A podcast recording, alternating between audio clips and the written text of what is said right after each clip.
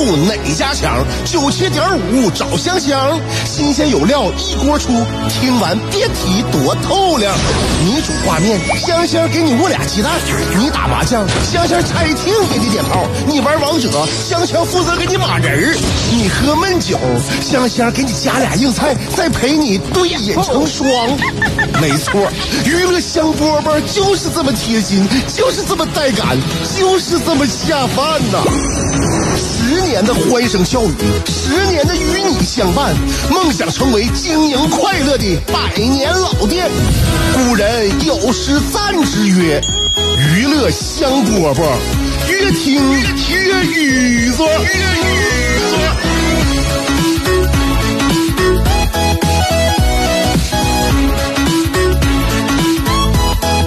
欢迎来收听今天的娱乐香饽饽，我是香香。每天我们的感受啊，都得融汇到我们的心里。那我们自己分析一下，过滤一下。那没有思考，就没有就就就没有沉淀呐。呃，思考了之后，这个事情不论是谁身上的事儿发生了之后，我们知道就是我们自己的了，这是我们的人生阅历。那不思考的话，那我们就是全都是过眼云烟，就都忘去了啊。所以希望大家多思考，多思考啊，多思考，你就会发现生活当中有很多闲杂的事儿，你根本就思考不明白。比如说地三鲜是哪三鲜啊？三鲜你知道啊？那不是地三鲜，素三鲜、肉三鲜、地三鲜、水三鲜，有什么区别？报三样。我天天做饭，我天天我就跟他们较上劲了啊！报三样是哪三样？新报三样和老报三样是有什么区别？在哪里？三丁炒三丁，三丁是哪三丁？五丁比三丁多了哪两丁？八珍八珍都是哪八珍？五香是哪五香？十三香比五香多了哪几香？啊，双档比单档多了一档，那是哪档？四喜丸子分别哪四喜？九转大肠第五转是什么？如果你能全部回答出来这些问题的话，我就将赠送你免费收听我们今天广播一次。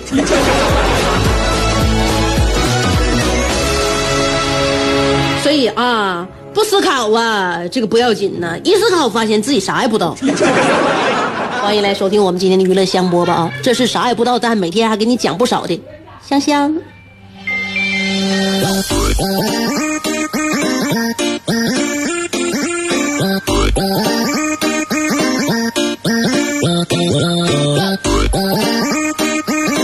你就说我天天我就整出这些来，你说我一天得我得掂得多少个菜？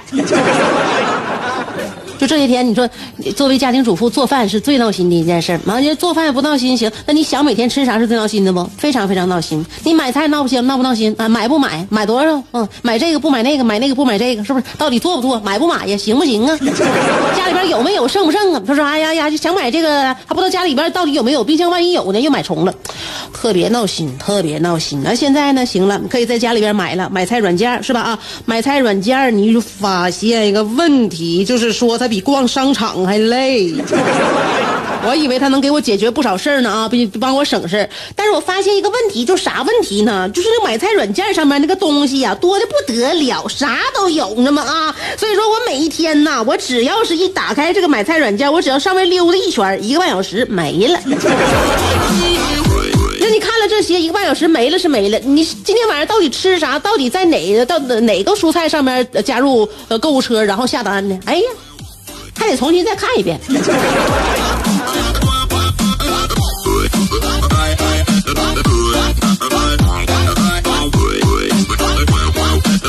所以啊，就是说呢，这是一个，哎，这是一个守恒啊。就是说，这个生活在你这给你给给你了一些，一定要从你这拿走一部分啊。给你这个便捷的这个服务，要从你这拿走，抽走一部分属于你自己的宝贵时间。所以，这什么呀？人生啊，人生啊，就自己和自己呀，这也是一个非常良好的一个生态系统。我生哎，我想到我在上世纪九十年代初呃九十年代中期呀，我家呀机缘巧合获得了一台生态鱼缸，我就给它命名为生态鱼缸，它绝对是生态的。为什么九十年代初我家有这个机缘巧合呢？当时情况是这样的，我给大家说一下啊，当时就流行养鱼。九十年代初的时候，家家养鱼，我爸也养鱼。我爸养鱼呀，这个热带鱼他养不好，啊，他养鱼可能养的也比较多杂啊，然后其中有有的鱼呢身体有病菌，怎么养的就不健康。后来呢死一个，然后接二连三死，然后就是都死了，花好大一笔钱。于是呢，你得换换新一新一批呀，那鱼得供上啊，嗯。又换一批金鱼，然后三天那个就是两三天啊，这水呀就臭了。鱼呢，你就看他们也不注意自己的形象。你看那个鱼屁股后边拖着能有就是半尺长的那个鱼屎啊，游来游去的，就这个就这，它就这个造型啊！我这现在我脑海当中我还记记得非常深刻啊，游来游去，鱼屁股后边那鱼屎那长啊。当时呢，我爸一生气。就把那个鱼缸就扔楼道里了，扔楼道里这一下子啊，这个他那啥了，扔楼道里之后，我爸有的时候他三天两头他出差了，上广州了。那，然后呢回来之后发现鱼没死，水反而变得更清澈了，嗯，鱼缸呢缸底儿还有一层有机物。就好像是那个小湖啊，小河呀，那湖底一样啊。那金鱼在里边游来游去，你感觉它生活的很健康，屁股上的挂的屎也没有了。鱼缸里边呢，还多了这个模型的小汽车啊，还有这个排骨骨头，还有这个海螺的海螺壳，还有一些就是还有一个那个半个香烟的香烟盒。啊，然后那个还有一个小一些小虾，还有蚯蚓的这种外来户也来了。后来我爸一想，这怎么回事呢？嗯，这这这是是这鱼缸里边怎么生机勃勃呢？后来就问着邻居啊，邻居再结合我妈个人的描述吧。嗯，就在我爸脑海当中就汇总了，我爸就知道这最近发生什么了。就是说，在我爸呢，就把这鱼缸捧到楼道里以后，他不就是那个，隔三差五就上那个广州出差了吗？就走好一阵子，回来之后，因为他那个走之后吧，他放楼道里这鱼缸啊，就是来来往往的人呐，就偶尔就经常把那些杂物就往里扔。你看排骨也有，是吧？那烟盒也有啊，这个海螺壳也有，反而呢。反倒是呢，帮助鱼缸建立起来一套自己的循环系统了，自给自足了啊，就自给自足了，还能够分解废弃物了。啊，这个比如说吧，就是说那个金鱼，以前不是金鱼拖在后边的屁股后边有一有有半尺长的屎吗？鱼屎吗？哎，这被小虾，呃，被小虾米就追着追着就吃完了。小虾米长大呢，又被金鱼给吃了，然后小孩们手钱那是手闲的呀，啊手欠呢，经常的就往里扔一些吃不完的面包渣，就扔进去。大人们呢也会就都丢弃一些文化碎片吧。就久而久之，实际上没多长时间，就压根儿没多长时间。你说我爸出差能出差几天？没多长时间，就我爸出差就就就不到一个月的时间，浴缸回来就形成了一个就一个自然景观。并且呢，还有进一步发展的趋势啊。然后当时可能我爸就看呢，这应该是我们沈阳市一个重要的文化舆情啊，应该引起文艺界的重视，是不是？相关的文章，我估计要是以后那个跟电台打个电话啥的，报报社点个打个电话，那这应该见报啊，是不是？以未来的，说不定我大我我爸一看这鱼缸，那这这这非大获欣喜啊，他觉得大学以后可能有几个课题都准备要立项。对不对？这这个这必须得申请密切观察啊，不是就可能会这个出现早期的摇滚乐雏形 啊！当时我爸一看这鱼缸不简单，这是这鱼缸是我家的呀，是不是？嗯，然后当时我爸就感觉不错不错，赶紧赶紧把鱼缸搬回家。就这样，哎，把鱼缸搬回屋里边了。就因此，我们家就在上世纪九十年代中期，就因为这个机缘巧合，获得了这样一台生态鱼缸。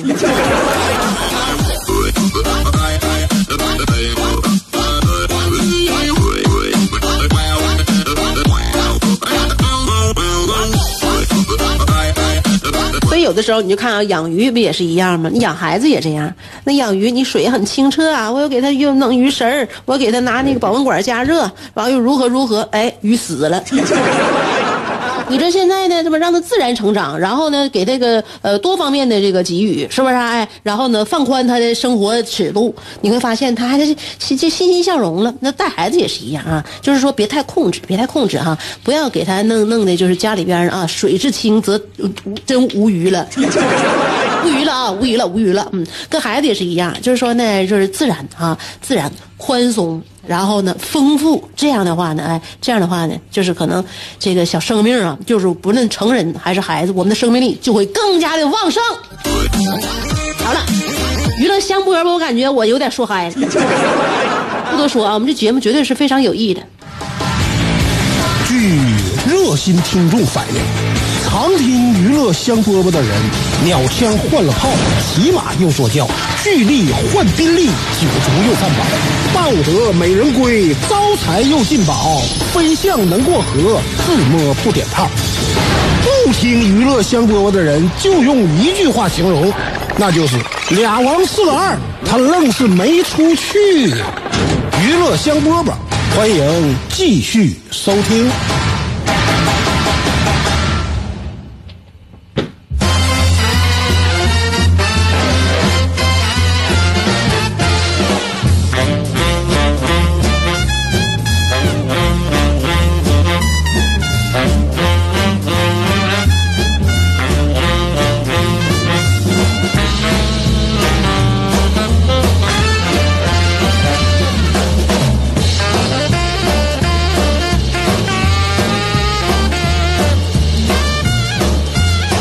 那天我跟我朋友啊，就是出去，我陪他买点东西，陪他买点东西。买完之后呢，我们就找了一家小店，我们吃点吧，有有饿了。那也本来是合计，等到买完东西之后上我家，我我做饭。你说逛完街之后，谁还想做饭呢？我当时就有点儿，就有点悔意，我就不想做饭了。我就一打岔，我说这饭店看起来挺好啊，没来过。可这可这吃吧，那回家都几点了？回家我怕到咱家我这做完的话，我怕把你饿坏了。哎呀，我那朋友一合计，行啊，那咱俩在这吃吧，咱俩就就就那啥，就就就吃上了啊，吃上点菜吧，点菜点完菜等菜的时候呢，服务员给我们倒水，那水喝到嘴里边就感觉挺怪呀，怎么这么一股糊味呢？后来服务员跟我说这是咖啡水。我跟我的姐妹大眼瞪小眼，面面相觑。咖啡水，咖啡水，这意思就是把往水里兑点咖啡，还是往咖啡里边加水？咖啡水，我第一次听见，我听见我知道大麦茶，是吧？哎，我知道茶叶渣，我第一次听见咖啡水。所以这这个饭店我就把它记住了啊，我彻底把它记住了，那这真有意思啊！咖啡水，这老板我估计不知道出生在哪个年代。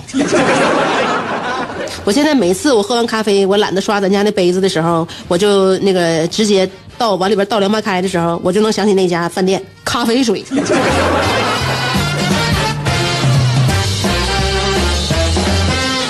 所以啊，就是感觉啊，呃，有有很多很多人不愿意按套路出牌，让我们感觉，你说他是落伍，还是奇怪，还是有点这个。嗯，守守旧，嗯，这说不说不准。你看我老公现在看电视还能出现什么什么情况？我老我老我老公看那个盗墓那个电视剧，他对着电视剧，他他他对着电视喊：“别动，别动了啊！别动，别动了，别动！” 你说你吓人不？看电视啊，到这个情节非常紧张的时候，他就让人主人公别动，就好像人能听着似的。我当时我跟老公说：“我说老公啊，我感觉呀，就这年头，就连我妈都不会做出像你这种举止。”你别说啊，我姥兴许能像你一样。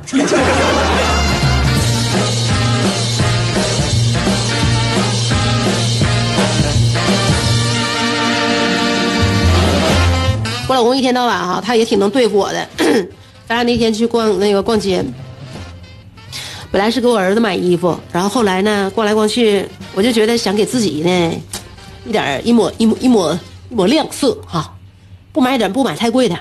买那个就是现在，看着春天啊，春天，尤其我愿意穿一些就是现在带颜色的衣服，买那种珐珐琅的首饰，多漂亮啊，是吧？珐琅首饰有点，你看见珐琅首饰有点像复，有点复古那种感觉啊，不是那种现在很简约的珐琅那个，它需要有做工，然后呢配色很很复古的，有有点就是有层次感的，很丰富，看上去啊，那颜颜色也很饱满。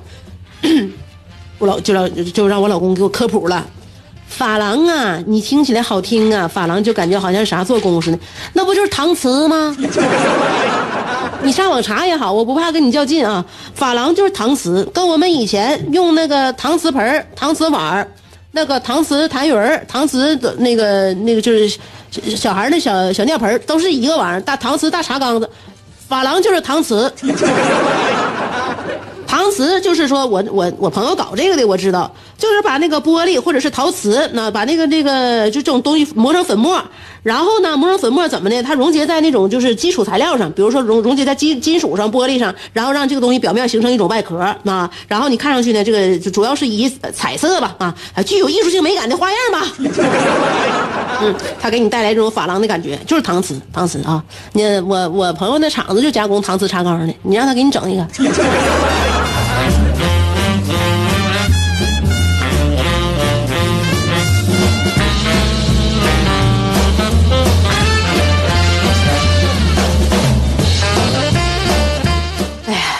说他这个，你说他这个给我的科普是不是有点多余？后来他自己也反反省了，他自己也反省了。嗯，我都合计了，搪瓷你居然这么像你说的，你这么瞧不上，那么那就直接就卡地亚吧，走吧，走吧，都来了。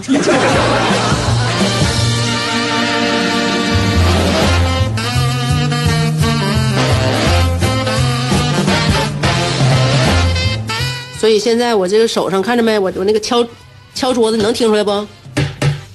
哎，小镯子现在换了一个新镯子，已经戴上了。不不让我买搪瓷吗？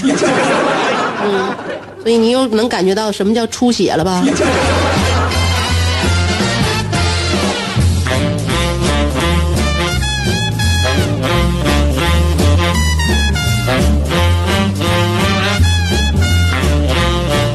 个人呐，就我跟你说，一旦呢你形成一种印象，你就很难改了啊。那天我我看着我我姐们也是也是带了一个珐琅的一个视频，完了我张嘴就说，这玩意儿也就是搪瓷。